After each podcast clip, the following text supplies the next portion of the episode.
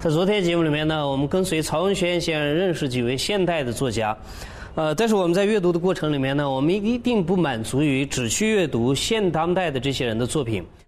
过去有那么多的了不起的大作家一直在吸引我们，对不对？所以我今天要跟大家介绍另外一本书，是张定浩的《寄见君子：过去时代的诗与人》。张定浩呢，出生在一九七六年，复旦大学中文系毕业。在这么年轻的作者里面，能够写出这么功力深厚的文章啊，实在是非常难得。呃，他写的基本上就是过去时代的诗人以及他们的诗作，但他的写法呢？不是一个严肃的一个学术的探讨，呃，他也跟叶嘉莹那样的一种口述的方式啊不太一样，呃，当然跟黄侃、黄继刚那些人呢，完全做训诂的训练是不一样的。那么他呢，他这个写法呢，我觉得呢，最大的特色就是非常像胡兰成的写法。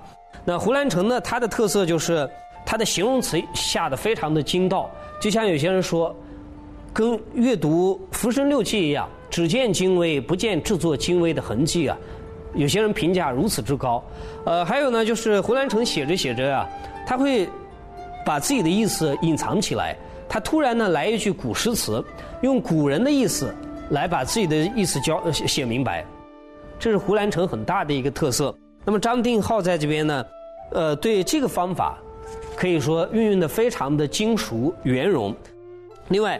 呃，他还比如说呢，写着写着啊，他会扯到别的地方去。本来是写诗，对不对？他会讲到音乐。你看，他说最好的音乐往往是没有具体名目且浑然一片的，比如莫扎特和巴赫。如果说聆听一首标题音乐，圣桑的《天鹅》或者门德尔孙的《春之歌》。像是做一次有计划的美妙的春游，那么聆听莫扎特和巴赫，哪怕仅仅是一个片段，那感觉竟是整个春天轰然而至。最好的诗也是这样的无名而广大，比如古诗十九首，每首本来都没有名字，但怎么能没有名字呢？所以后人就随随便便拈出首句，姑且充个名字，就像给莫扎特和巴赫的音乐编号一样。呃，所有这些讲法啊。呃，就使得他整个的行文呢显得一点都不死板。虽然是在讲一些很专业的东西，比如说呃，在谈一首诗，可是即使你没有古诗词的训练，你读起来呀也非常的轻松。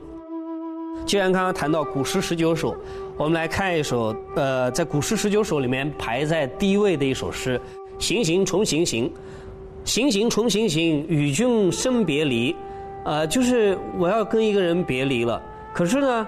我别离的时候啊，走一段路舍不得，坐下来两个人讲半天，接着走，接着走又舍不得，回头来又又讲半天，呃，在离别的时候啊，一路的这样牵延，一路的这样跌宕起伏，与君生别离。你看张定浩在这边讲，他说，大凡人与人之间的情感，千头万绪，明明暗暗，都要等到与君生别离之后，才能慢慢的晴朗起来。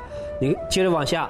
思君令人老，岁月忽已晚。这是这个女孩子思念她的郎君，思念这个男孩子呢。说：“哎呀，我我想到他，没想到呢，思念一个人啊，可以让一个人很容易的变老起来。思君令人老，这就是后来唐朝的诗人李贺所说：‘天若有情天亦老’。呃，同样的意思。岁月忽已晚，没想到呢，岁月一下子在我的思念当中已经晚掉了，我已经老掉了。”弃捐勿复道，努力加餐饭，什么意思呢？就是这个男孩子大概把我忘掉了。勿复道，我们不要再谈这件事情了。我努力加餐饭吧，我必须要再想他了。我不要在这一棵树上吊死了。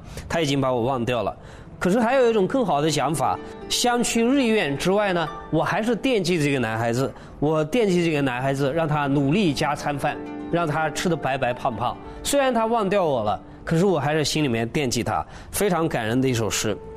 还比如说呢，他谈到李白与杜甫两个人的关系的时候，有一段我觉得写的非常的精彩。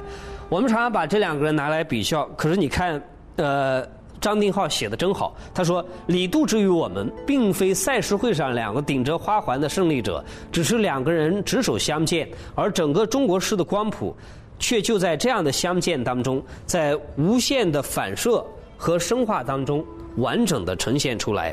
至于二人之间的相互毁誉，我心里喜欢的是洪迈《容斋随笔》里面的光明洒然。维摩诘经言：“文殊从佛所将以维摩文士问疾，菩萨随之者以外意记，曰：二世共谈，必说妙法。那这个非常像李白跟杜甫两个人的关系。二世说法，二世共谈，必有妙法。他们两个人在一起谈啊，必有妙法。我们干嘛要那么小家子气，非得要比出一个李白高还是杜甫高呢？不必要比较，因为李白写的出来的。杜甫不一定写得出来，李白的潇洒，杜甫的悲壮，沉郁是各有各自的特色的，所以我们不需要做一个比较。所以我觉得呢，这个书啊，虽然它是在谈古诗词，呃，古代的这些诗与人，可是你会觉得呢，一点都都不枯燥，而且它写的非常的好玩。它可以把音乐、把绘画、把西方电影扯到古诗里面。所以这这样的一个写法是非常值得借鉴，而且阅读起来很轻松的一个读法。这样的话，这一个礼拜呢，我们三集节目一连跟大家介绍。首先在基础教育阶段，我们跟随叶开给我们开一个书单。然后昨天呢，我们又跟着曹文轩认识了几位现代的作家。那么最后呢，假设你对古代的诗词、中国诗词啊有兴趣的话，就可以看一看张定浩这一本《寄见君子》。过去的讲法叫。既见君子，云乎不喜啊！我看到一个君子之后，我干嘛不欢喜呢？我内心当中啊，体会到非常大的一个欢喜，所以这本书也可以带给我们很大的内心欢喜。